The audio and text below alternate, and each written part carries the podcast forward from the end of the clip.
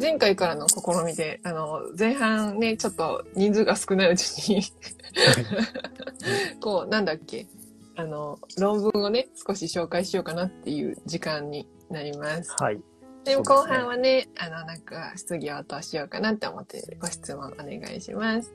ルミリン今日からはい産休だなって。、3級ですか。ねえ、もうゆっくりしてね。えー、本本当にね、僕ももうすぐですね、また半月以内ぐらいには出てきそうな感じだし。入門。は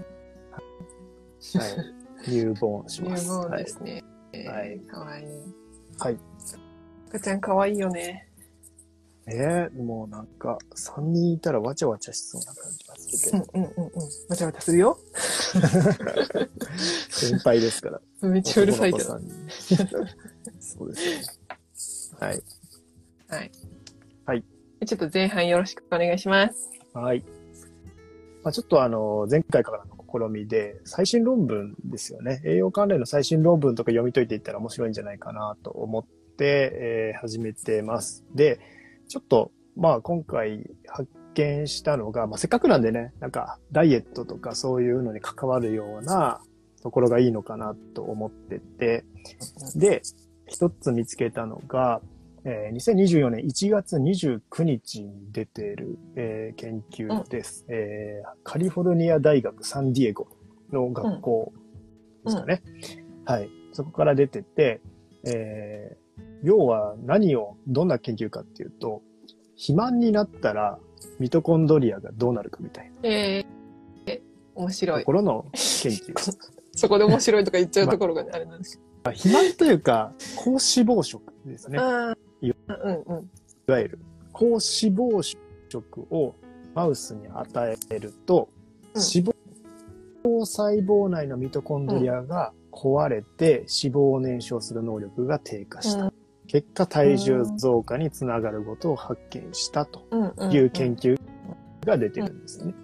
まあ言ってしまうと、それまでのあのね、え ー結論なんですけど、うん。はい。まあ、これが非常に面白かったなと思って、あの、まあ、脂肪細胞って、白色脂肪細胞と褐色脂肪細胞っていう二つうんがあるんですよね。うんうん。で、まあ、褐色ってちょっと赤みがかった色で、えーうん白色っていうのはまあ、まあ、白色うん。のその白の白色なんですけど、要はミトコンドリアの数が違うんですよ、これ。だから白色っていうね、えーまあ脂肪細胞って実はミトコンドリア少なめなんですよね、結構。うんうん。その白色の方は。うんうん。で、褐色脂肪細胞はミトコンドリアが若干多いで赤みがかっててうん、だから褐色脂肪細胞がついてる方、そっちでついた方って、それは燃えやすいんですよ。ううんん。もう一回やっぱりエネルギーでその脂肪を燃やしやすい脂肪みたいな。だからこれ全然違うくて、やっぱり、あのーそういう脂肪リッチなものがついちゃうとうん取れにくいみたいな。うんうんうん。そんな違いがあるんですよね。まあ、そういった意味ではミトコンドリアのそういった中の質みたいなものが、まあ、量みたいなものも、その脂肪の燃えやすさに関わってる。うんうんで、それが、高脂肪食をやっぱりこうやっていく。まあ、脂肪をたくさん取っていく食生活をしていくと、ミトコンドリアが、そう脂肪細胞などミトコンドリアがより減っていくっていうね。はい。そんな研究になってます、これは。はい。ね分解されちゃうミトコンド。リアね。そうそう。ミトコンドリアの色っはて赤黒い？そうそうそう。そうなんかね、調べてても特にあんまり特定の色出てこなかったんですけど、本当に赤黒いのかなって思って見てたら、集まるとだいたいそうです染色体で染められてて緑です。止められてて、緑だから、緑のイメージがあるけど、何色なのかなと思って見てて。でもね、褐色脂肪細胞の方、うん。で脂肪が燃焼されやすい方がやっぱ赤い筋肉とかに多いし、赤黒いのかなって思いながら、昨日ちょうど見てたとこ。ろ。そう。う。んだから筋肉とかもそうじゃないですか。チキン側筋みたいな形で、やっぱり赤みがかった筋肉の方は、ミトコンドリアが多いよみたいな話があったりするんで、うん。若干集まるとね、多分そういった色合いを出すんだろうなっていううん感じは。僕もね、げ厳密に見たことはないの顕微鏡とかで見たら、もしかするとそんな色がね、人間は見見えるかもしれないですね。うんうん。うん。なんか背中とか、ね、褐色脂肪細胞が多いって言われてて、大学の講義の時に先生が背中に冷水かぶるといいよって 言ってたから、あの冷水ね、寒いと、はい。あの褐色脂肪細胞とかミトコンドリアが増えるんですよね。うんうん。だから、こう、背中、痩せたかったら背中に冷水浴びなさいって言ってる大学の先生がいてう、ん。で、それをちゃんとやってた学生がいて、はい。で本当に痩せてた。10キロぐらいうん。痩せてた。見違えるほど痩せて、うんうん。え、でも、苦痛じゃないって言ったら、めっちゃいい苦痛っていう。そうですね。寒い。そうアイそうそうアイスバケツチャレンジみたいになってくるから、ね。そうそうそうそう。逆に風邪ひかないで。そう。そう考えると、やっぱ痩せるにミトコンドリアが関わってるってなんかフィットしますよね。うんうん。寒冷刺激によって寒いってことは体はエネルギーをたくさん作らないといけないっていう状態に本能的になるんで、ミトコンドリアが活性化して体温を上げるエネルギーを作るっていう風になっていく、そのなんかこの派生的に脂肪からやっぱエネルギー持ってくるっていうのをやるから、うんまあこれ理にかなってますよね、今一応。うん。不行ですけど、はい。うんうん。まあそういった、えー寒冷刺激っていうのをミトコンドリアのスイッチを入れる一つだよって言われてるんで、はい。それは、あありえそうだなと。うん。はい。うんうんやりたくはないけど、ありえそうだなと。そう。あ、間違えた。あはいそうそう、すごい背中に冷水で10キロも痩せたんですねってね。まあでも大学生なんで、私、うんそ当時なんでね、友達がね、そうそう、やってた。やってたのよ。真夏ならいいかもしんないよね。でも冬もやってた気がする。すごいね。うん、ストイック。ストイックです。でもめっちゃ痩せてた。うんうん。サウナの後とかもいいかもしれんね。なんか、お寒暖差寒暖差、うんっていうのも刺激になるからいいよね、サウナ。だからそうそうそう、水風呂とかもね、多分そういった形でポカポカしてくるじゃないですか。水に入ったはずなのに体が温まってくるっていう、今より整うみたいな感じで、血流が上がったりとかして、ミトコンドリアのエネルギーを作るところにも多分活性化してるんですよね。だからなぜか水風呂入ったのに体がポカポカするっていう。このね、サイクルとかも、まあ一つなんでしょうね。あの、体が強い人がやってください、そうそう。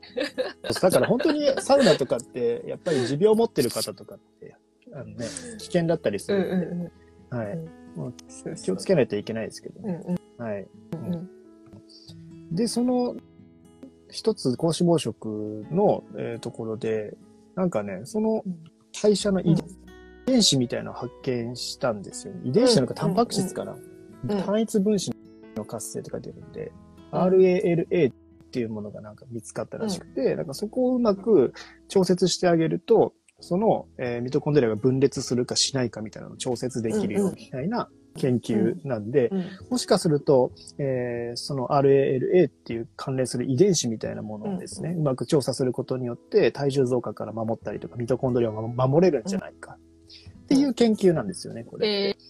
えー、そうなんだ。はい。だからこれはまだ、あの、それを経路を発見した、なんかこうそうなってるよっていうのを発見しただけなので、もしかすると今後そこに対しての、えー一つメカニズムを駆使して、太ってもミトコンドリアがいや弱らないように、まあ脂肪、高脂肪食しても弱らないようにするみたいなことができるかもしれない。でそれが意外となんかインスリン抵抗性とか肥満みたいなもののタンパク質と類似している可能性もあるっていうのが書いてあって、うんうん。だから、やっぱりインスリン抵抗性とか、まあ、えーによって、もうなんかこう、同じような現象起こってるんじゃないかみたいな。うんうんうん。ところも今後解明していく必要があるよね、みたいな話を書いてあるんですよね。うん。うんうん。だから、もしかすると結構いろんな、そういった生活習慣の不節制によって、その脂肪細胞内のミトコンドリアうん。のその経路がスイッチングされて、うん、ミトコンドリアがちょっと細かくなっちゃって、この燃焼能力が弱ってしまって、より痩せにくくなってる。うんうんうん。みたいなことがあり得るよねっていう話なんですね、これ。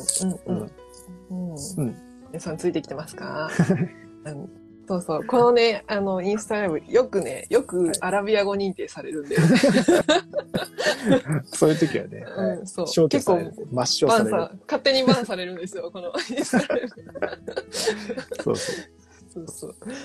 ね、はい。山本さんの論文はどこのサイトであそうですよ。されてますか？前回も聞かれたんですけど、うんうん。えっと、サイエンスデイリーっていうところだったりとか、うんあとニュートリエンスのところのやつとかうん見てますね。はい。うん。うんうん。あとパブメイドはあるんですけど、パブメイドはちょっとね、えーうん上級者向けなのかなと思って、うんうん。僕はなんか、そのまとめてあるところの方が好きかなって感じですね。うんうん。うん。うんうん。結構英語とかできる人は英語でパチパチパチって打ち込んだら、それでパブメイドとかだったらブワーって出てくる。うんうんやっぱね、英語の方が情報量が全然違うんでね、違う。え日本語と検索するのでははい全然違うから。はいうんはい。って感じですね。で、うんそれが一つ、うんなんか質問とかあればね、あの、ぜひ入れておいてください。そっちうん優先的に答えるんで。うんうんはい。で、もう一つ面白かったのは、これは2024年1月18日ですね。はい。これなんて言うんだろう。モモネル科学感覚センター。うん よくわかんない場所ですけど、ボーネルンドみたい。モネル、モネル科学。まあ、ちょっとこれね、自動翻訳とかかけてるんで、うんうんもしかしたらちょっと変な感じで翻訳されてるかもしれないですけど、うんうんうんえーっていう感じの場所が出してるのが、えーまあ、これもちょっと難しい話なんですけども、うん糖質と脂質の、それって、いわゆる今の主流の話でいくと、腸脳相関という形で、腸と脳は繋がってるよって話があるじゃないですか。うんで、これがようやく、まあ、現在解明されてきてて、腸と脳は瞑想神経っていうもので繋がってて、だから腸で感じ取ったものをやっぱり脳に伝えてて、そこで、うんえー感覚がぶられてるんみたいな話が主流になってきてるんですよね。うんそこの話の一つの解明で、えー要は糖質と脂質を取った時の腸へ反応した時のもう伝わるルートが違うよっていう研究なんです。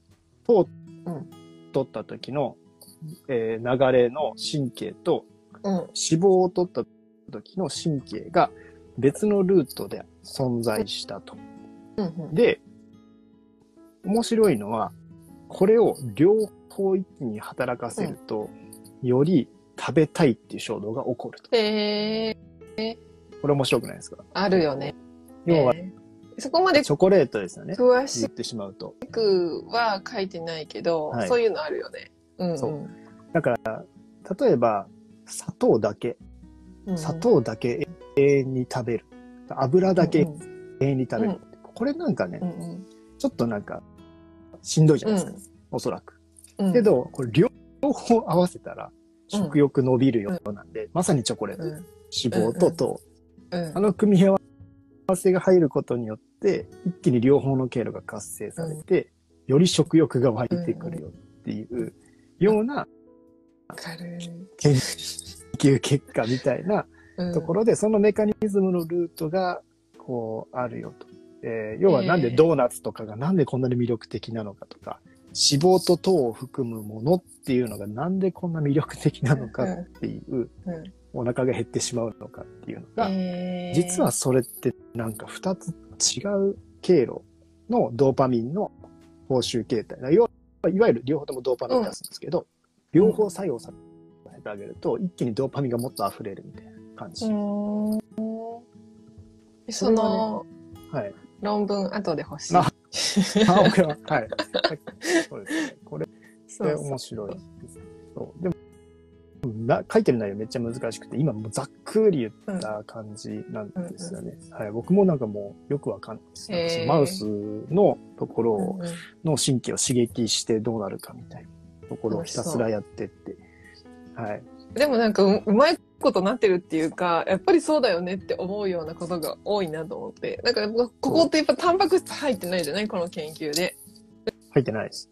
はい。タンパク質をなんかやっぱり一定数その食事で取ると食欲落ち着くって言われてうんるし、で、この研究ではもうタンパク質取り除いてもチョチョコっていうか糖質と脂質だけで研究されてて、でそういう食事取ってる人が実際に多くてみたいな。で食欲止まんい。ないよねみたいな。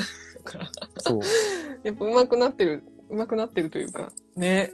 そう、だか やらっぱそうだよね。そう。だから脂肪と砂糖の組み合わせは、ドーパミン放出が大幅に増加するだから、うんうんまあ、ドーパミンっていわゆる欲求快楽とかなんで、うんうんうん、チョコレートとか、ドーナツとか、なんかそういう糖と脂肪の溢れたものを食べると、うんいっぱい食べれちゃうようんうん、ね食べちっていう。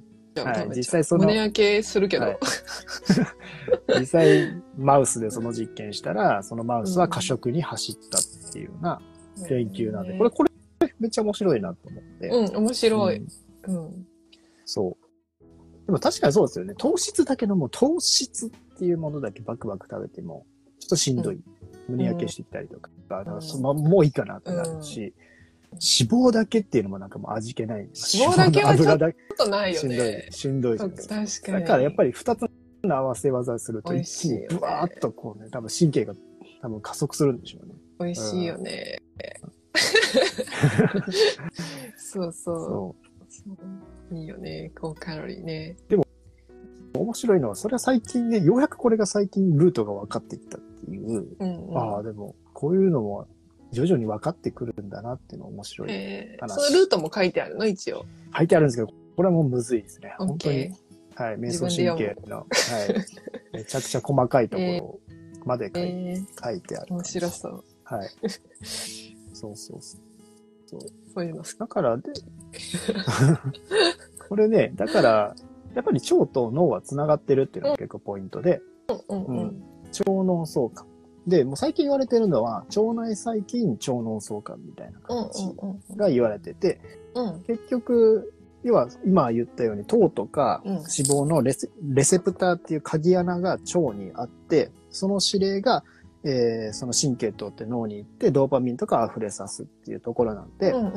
じゃあ腸にそういった栄養を作るのって何っていうと腸内細菌なんですね。取ったものもあるけど、うん結構一番大うんきなところは、こう、その腸内細菌に餌を与えてあげて、うん。えーそれが作ったものなんですよね。うんうん。だからもしかしたらその腸内細菌が糖質的なものを作り出すような腸内細菌がいたとして、うん。それと、えー例えば脂質的なものを作る腸内細菌を合わせ技で持ってる人がいいるとしたら、うん。過食傾向になったりとかするんじゃないかって話もつながるえかもしれないですよね。それはわかんない。何もうそれ、ー、どんな菌がいるかね、まだ解明されてないところが多いからね。そう。うんうんもしかしたらその糖質的な要素を作り出すと、脂質的なものを作り出す。それを合わせ技で持ってて、その両方を食事で、例えば刺激してしまうと、うん過食になっちゃうみたいな。こともあり得ますよね。全然。うんうんこれはね、別に研究結果ではないですけど、うんうん。うん。そのルートがあるだとしたらうんう、ん繋がってくるかなと思います。うん。うんだから、やっぱ腸内細菌と腸と脳がつながる。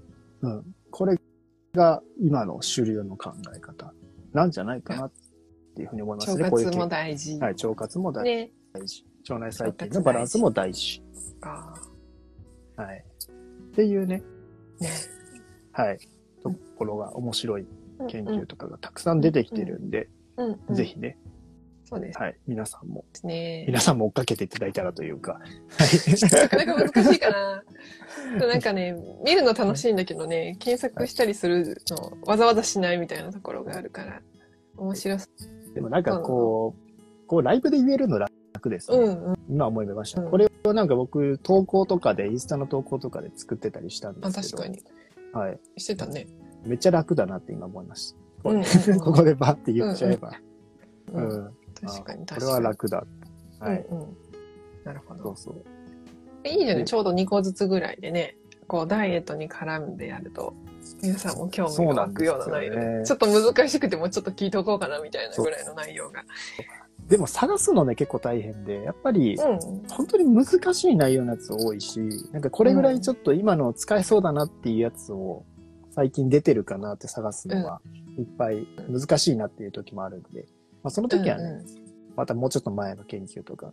でもいいのかなっていう全然、全然いい。最新 去年とかでも最新だよ、基本的には。そう、かなり最新のやつを選んでるんで、ね、うんうんうん。そう、1週間、2週間前に出ましたみたいなうんうんうん。ちょっとチョイ十スしてるんで。分十分。そうね。今のな糖質と脂質を一緒に食べると過食傾向になるよっていうルートが分かってきたよっていうところと、うんうんまあ、腸内細菌によってもね、そういった傾向が起こるかもしれないっていうので、腸活は大事ですよっていうお話を今、はい。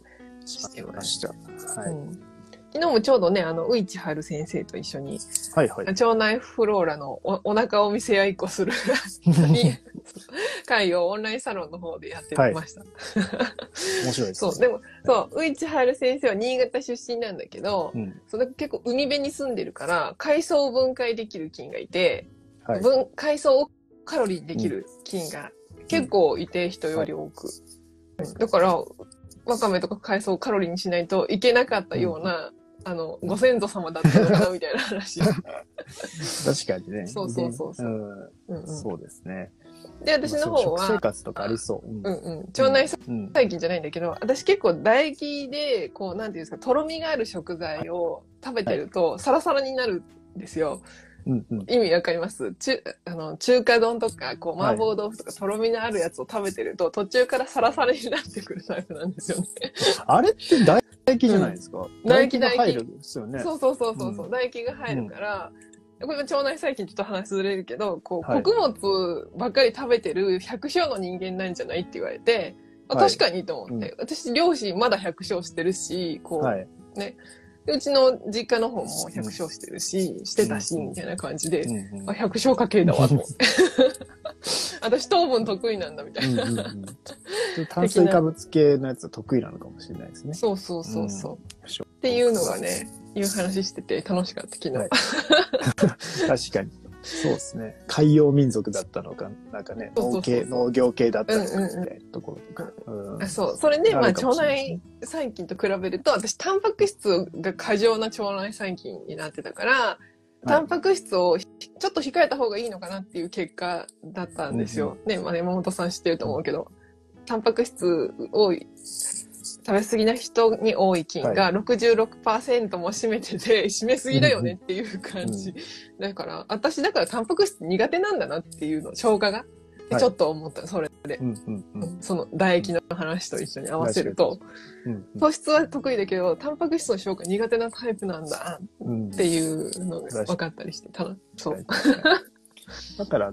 全粒穀物とかの方が向いてるかもしれないうんってことうんですよね。うん確かにね。うんあと、アドレナリン出しながら生きてるっていうのもあると思うけど。んそうですそうはいそこは大きいかもしそうそうそう。れない。はい。うん改善ポイント。そうなんか、いろいろ自分のこと調べて、なんとなく分かってきた。うんそうですよね。そう。そうそう。だから、自分の状態知っておくっていうのは、一つ傾向をつかむ上でも、やっぱりあの食事食べたら、こうね、体調食らうよなとか、つながってくるんで、うんうん面白いと思います。うんうんうん。質問が来てます。植物、あ、嘘です。動物性タンパク質が苦手ですが、植物性だけだとエネルギー不足になりますか？いや、基本的には、あの、材料は一緒だと思うんですけど、うん。まあ、い厳密に言うと違うと思うんだけど、まあ、一応こう、アミノ酸が連なったものと考えると、そう基本は一緒なんですけどね。そう、バランスが微妙にそのアミノ酸20種類の含まれるバランスが違うんですよね。うんうんうん、で、一番いいのはホエイっていう形であの乳製品、動物性タンパク質のそういったものっていうのが結構バランスいいよねって話があって、うんうんうんただ植物性の方になると少しなんかそのバランスが、うーん、まあちょっとこう、もったいないねっていう感じになってるらしいんですよね。うんうんただまあしっかり吸収できていればどっちも材料にはなるので、うんうんうんうんあの、いいものだとは思いますけど、あの、結構ね、やっぱ消化弱い方とかって、どっちとっても、あまり体の中への入りが早い、なんか良くなかったりとかするし、うん。はい。そのメリット、デメリットっていうのは結構他のところで左右されたりとかもするんですよ。うん。うん。もの自体はそのバランスですけど、うん。うん。果たしてそれを取ったから自分はそれを吸収できているのか、まあ、胃酸でまず細かくできているのか、消化酵素で細かくできているのか、そして腸内環境で吸収できているのか。でさらに言えばその、あと体の中でしっかりとビタミン、ミネラルとかを使って代謝できているのか。うんうんここを考えないで、これの元がどうかっていうのを考えるのは、結構ね、実はカロリー栄学と似てる感じですね。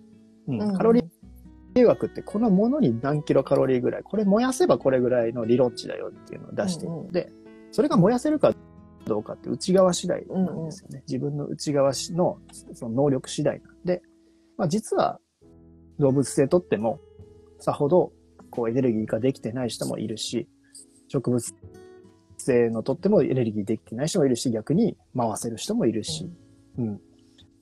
だからそういうふうに考えないといけないですよね。うんうんはい、どれがいいですかってよく聞かれるんですけど、うん結構今のあなたの状態によるよっていうのがうん答えかなっていうふうに思います。確かに。あはい。んまり量変えないで、こう中のこと考えたりとかね、食べ方考えるだけで変わったりする人も多いって聞きますしね。そうですね。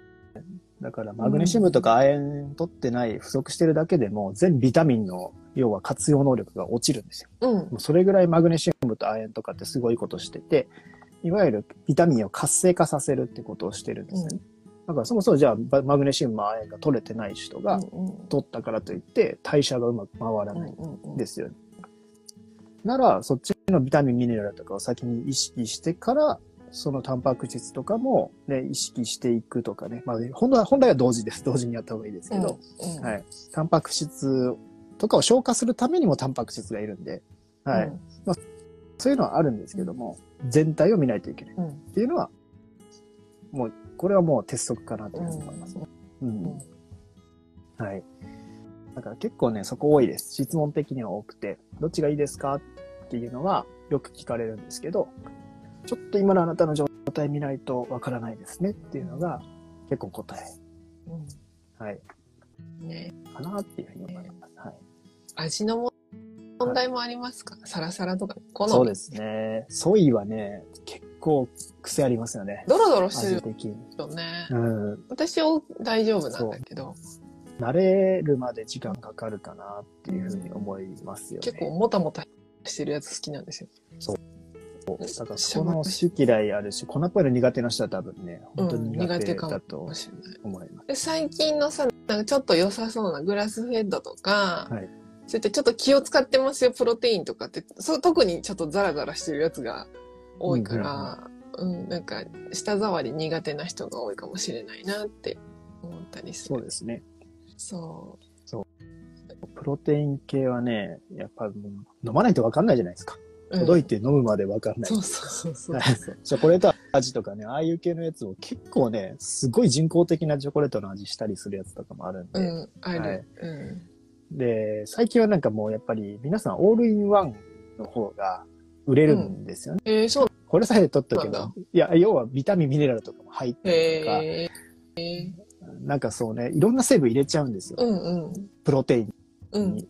まずそれさえ取っとけばビタミン、ミネラルも取れて、タンパク質も取れていいでしょう、みたいな感じになるんですけど、うんうんうんうん。うん結構ね、やっぱそうなってくると、うん要は価格を抑えるためには、安いの、安いビタミンとか入れないといけないんですね。うんうんううん。ん、だから、ビタミン、ミネラルも結構安く作るためのものが入ってたりとかうんうん。するもの多いんで、なんかね、本末転倒みたいな感じ。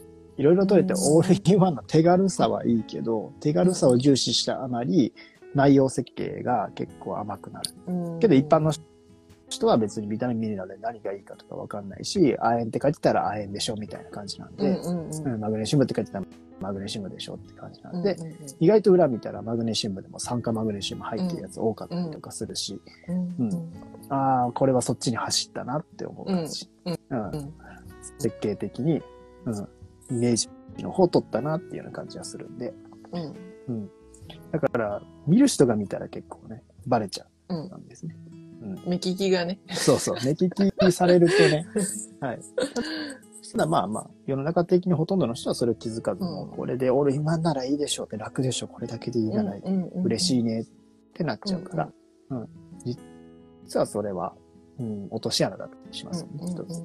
うん。はい。ねこんなのもあります。うんうん。はい。確かに大事。そう。そうそう。でもね、本当にタンパク質系のご質問めっちゃ多い。多いよね、タンパク質。うん。はい。タンパク質系はね、毎回僕らも無料勉強会、ねうんうん月曜日にしてるんですけども、うんうん。大概出てくるうんうんうん。うん確かに。っていうのはありますね。うんうん。タンパク質どれ取ったらいいですか？と、あと、あと何だったっけ？最近めちゃくちゃ多かったのが、あ、あちょっと忘れしちゃった。はい。定番のやつがあるんですよ。え、定番のやつ。まあ、腸活とかもね、結構ね、定番。定番あるよね。定番がお続きすぎてちょっと忘れちゃうやつ。そうそう。そうそう。定番すぎるやつとか、なんだっけ、タンパク質。タンパク質のおすすめぐらいしか聞かない。おすすめ教えてくださいか。うん。多いですね、うんそのあたり。はい。ああり質問ありがとうございます。自分が消化吸収代謝できているかどうかはどのように確認できるのですか？ちかさん。はい。だったら血液検査とか読めると思うんですけど、うん。まあそこから読むこともできるし、そう、はい。まあ、匂いとかで言うとおならが臭いとかね、うんお腹張るとかもあるし、うん。胃もたれするっていう体感とかもあ。ったりしない？なんか、タンパク質不足な人ほどタンパク質食べたら苦しくなったりする人もいるし、うんう。ん。多いですよね。だからここっていうのは、まあ、血液検査とかでいくと、やっぱり数値的に、えーどこだったっけ？消化吸収代謝、うんやっぱりね、あの、いろんな検査あるんですよ。毛髪ミネラル検査とか。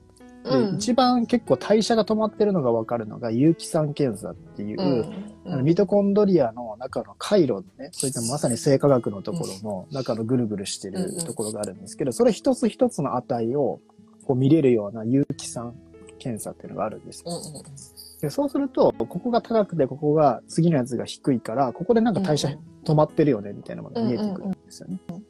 だからここで渋滞起こってるよね。じゃあここを止める要因って何？活性酸素なの？鉄なのとうんうん。かマグネシウムなの？とか見ていって、で、それでその人の今の必要なものを判,、えー判断していくみたいなやり方があるんですようんね。うん。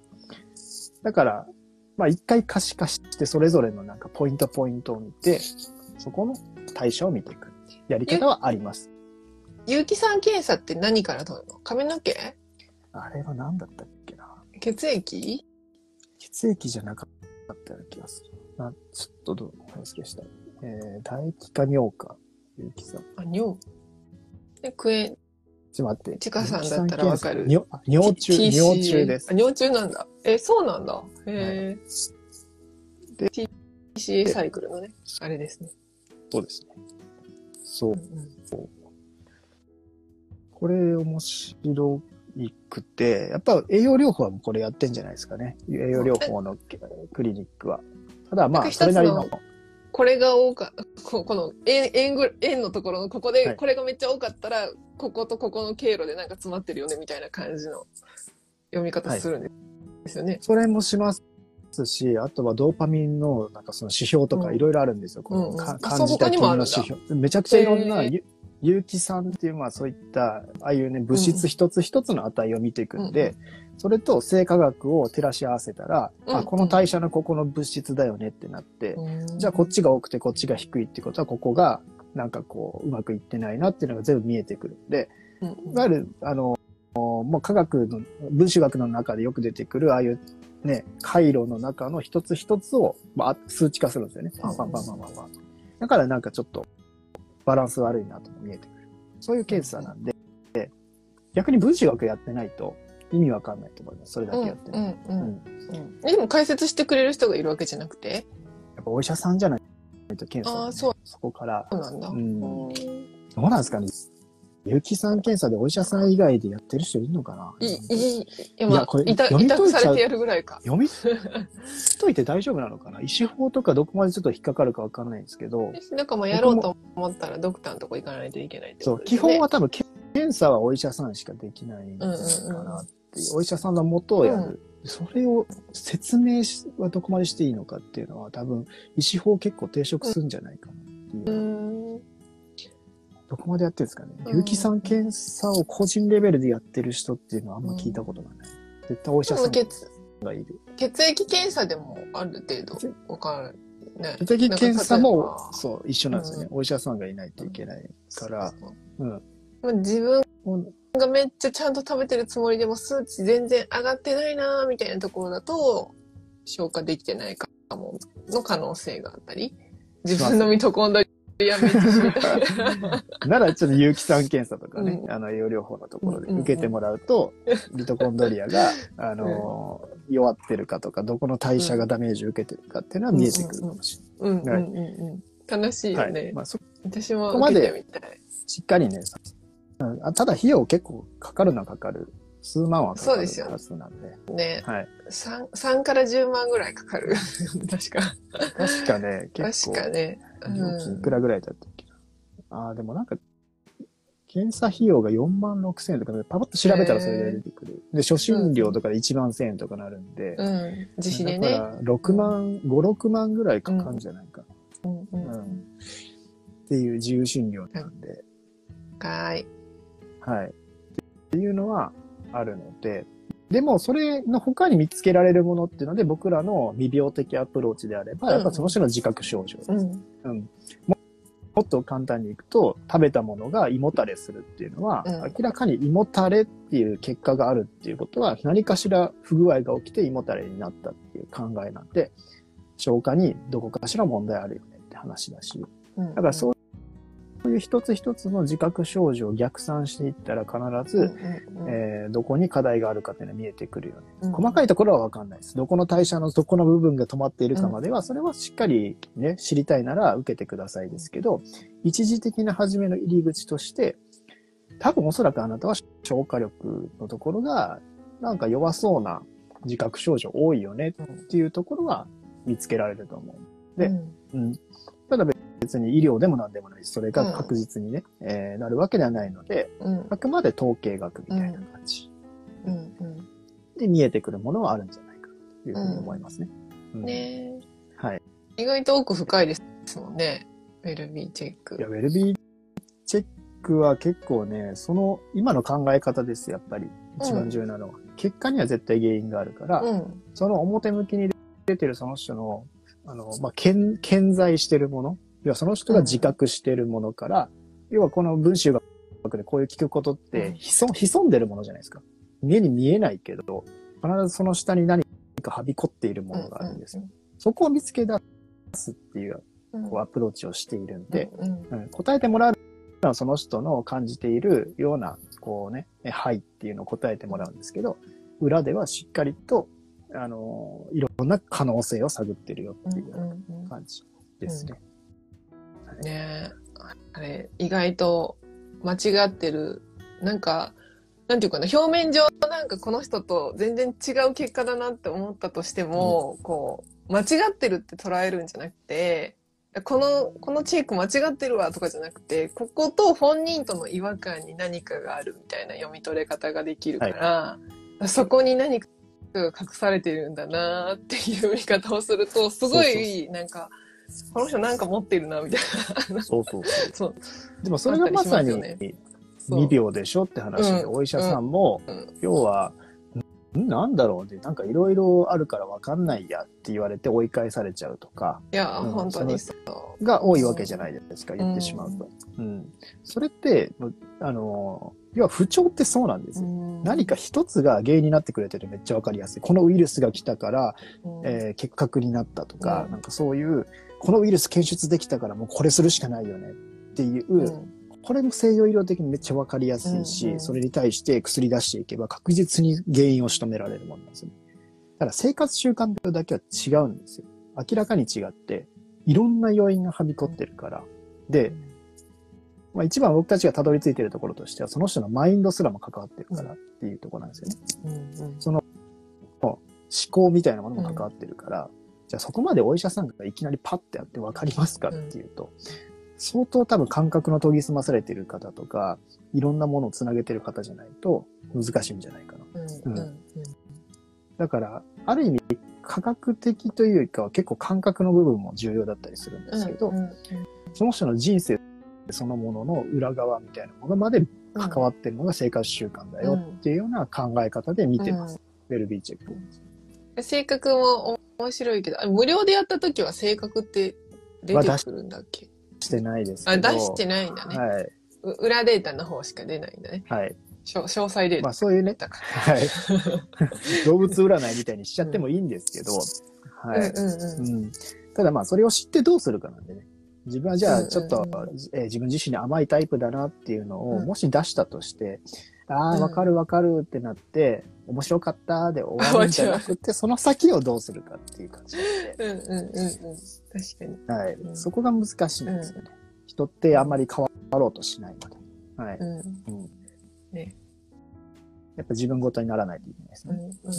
うん。うんそうそうそう。もしよかったらね、受けるだけ無料でできるんで。はい。もう無料でもう撤回してるんで、はい。はい、ぜひ。ぜひ私のどっかに、ハイライトのどこかに載ってた気がする。はい 公式 LINE の方に飛んでもらって、ウェルビーチェックって入力してもらったら、はいあの、勝手に出てくるようになってます。やってみてください。はい。はい。ぜひ。っていうとこですね。だから、うんうん。分子栄養学は、僕も出会った時に、あここまで、うん要は、医療で言うと追い返されてた人たちとか、そこに寄り添った学問なんだなって思ってて、うんうん。栄養療法の世界は見てる視点が違うっていうのは一番感じた場所なんですよね。うん。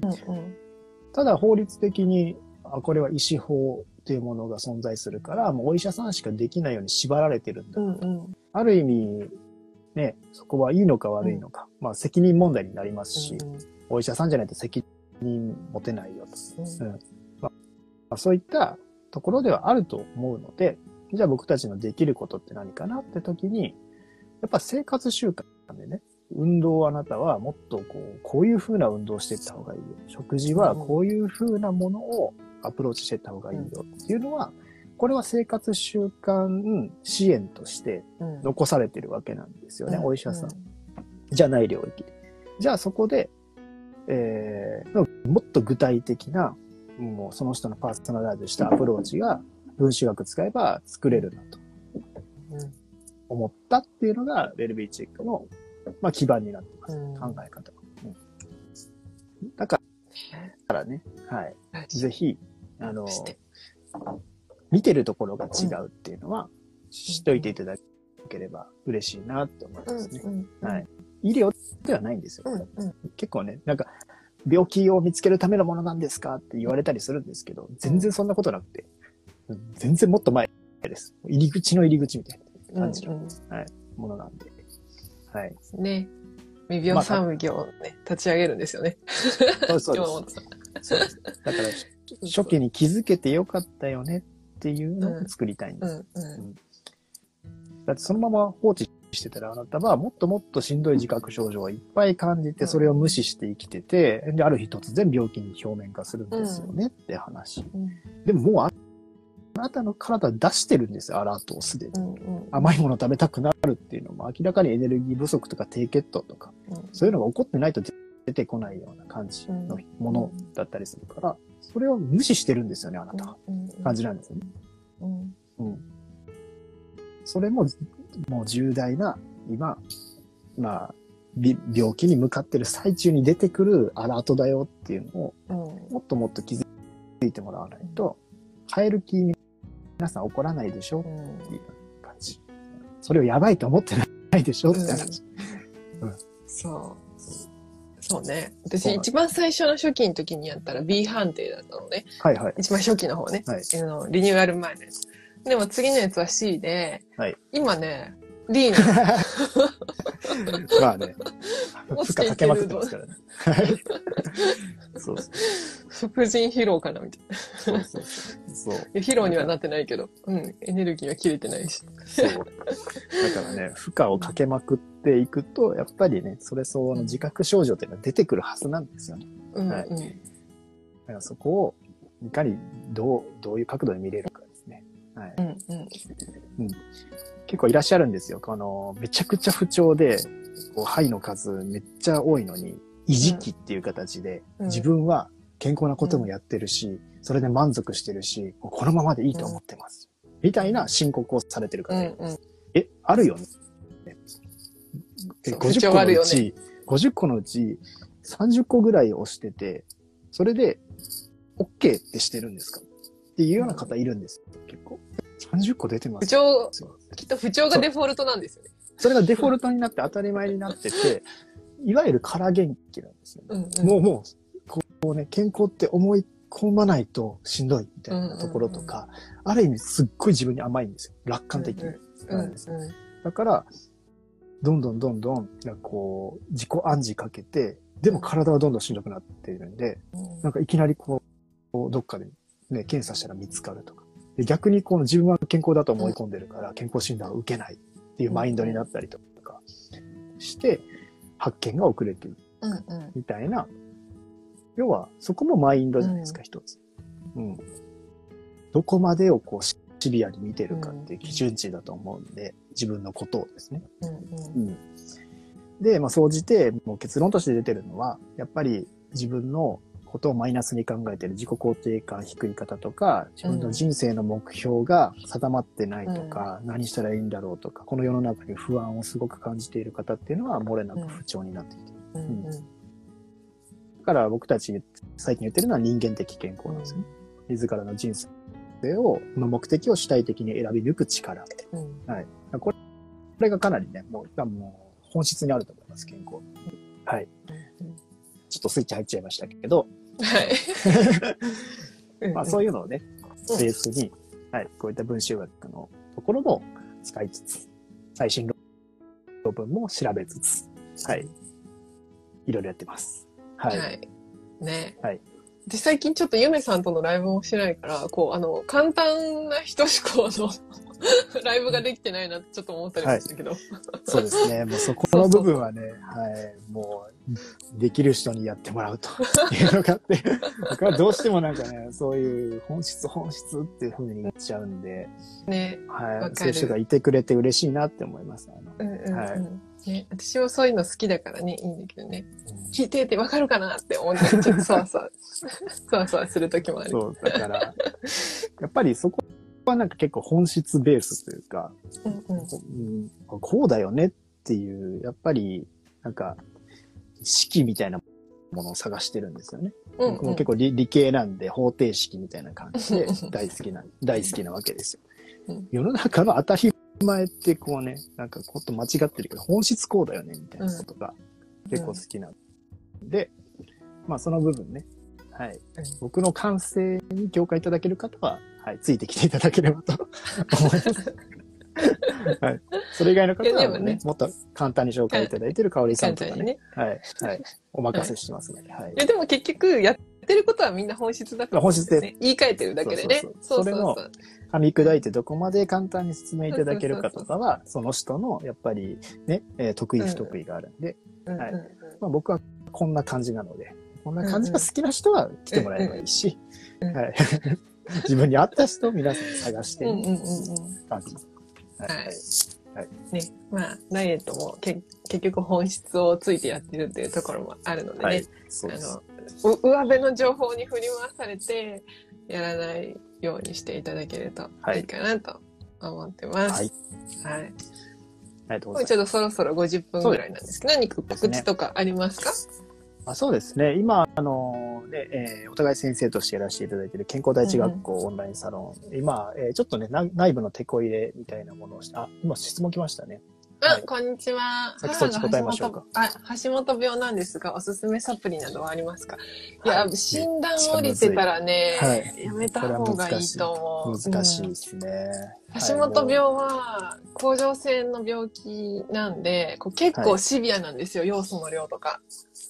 なんで、こう、なんだろう、本当に海藻も食べちゃダメとかいろいろ言われたりするぐらいで、検査しながら先生も量調節してるので、はい。あんまりむやみに取らない方がいいかなって思うんだけどなと思いそうでますが。すね。ははいい。これですね、まあ、この病名をバッて言われちゃうと僕たちもどうしようもなくなっちゃうっていう問題があって、うんうんうんこれ答えちゃうと捕まっちゃうんですよ。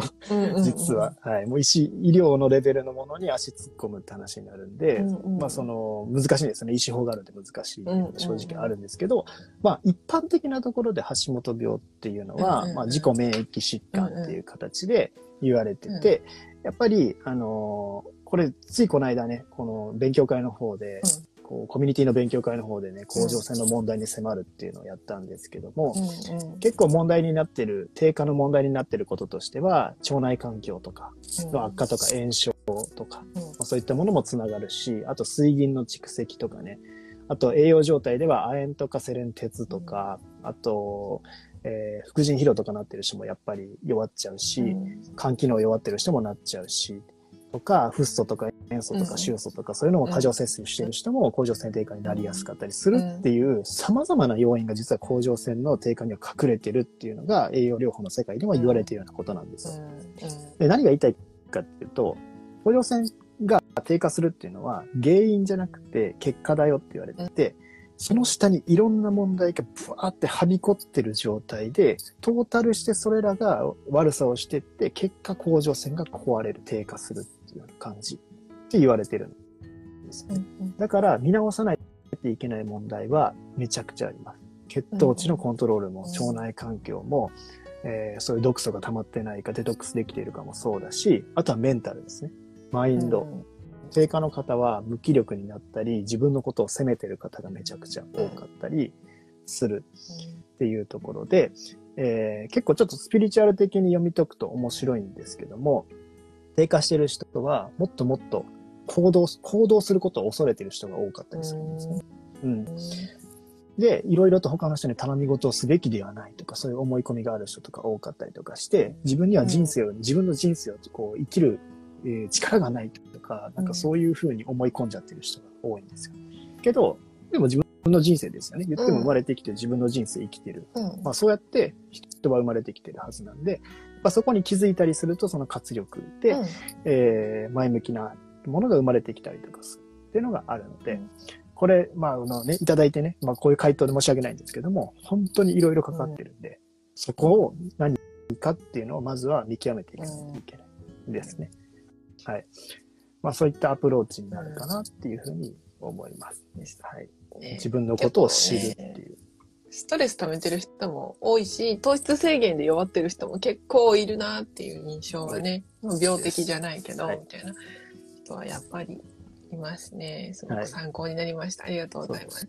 もしよかったらね、オンラインサロンのところに、今まだアーカイブあ、そうですね載せ。てない。一週間後ぐらいには載せようかなと思ってるんで、来週ぐらいには、はい、多分アップするんで、ぜひ見ていただければ。二部制だっけ？いやもうい一一部でした。一回でやりきりました。あそうなんだはい。なので、めっちゃ多分、バーッと情報量多い感じになってるんですけど。うんうん。はい。